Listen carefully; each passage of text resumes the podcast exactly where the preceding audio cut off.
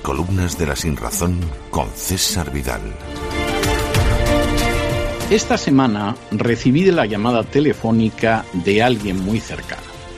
Su madre, que vive en España, sufre desde hace tiempo de piedras en la vesícula.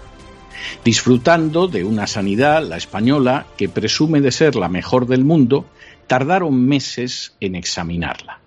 Pero después del examen no concluyeron los males de esta pobre mujer. Por el contrario, los facultativos le informaron de que podían intervenirla, pero tal y como iba la lista de espera, tardarían en hacerlo entre un año y un año y medio.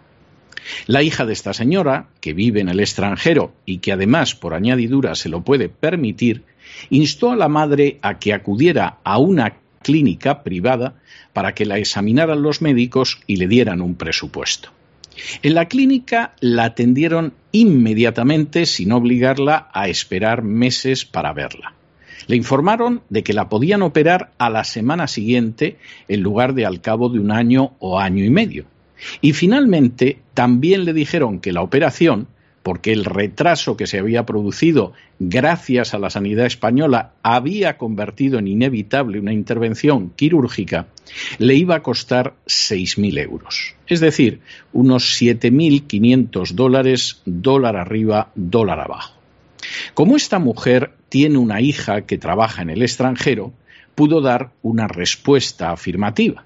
Naturalmente, de no contar con esa hija, lo hubiera pasado muy mal e incluso hubiera podido tener que enfrentarse con la posibilidad de la muerte.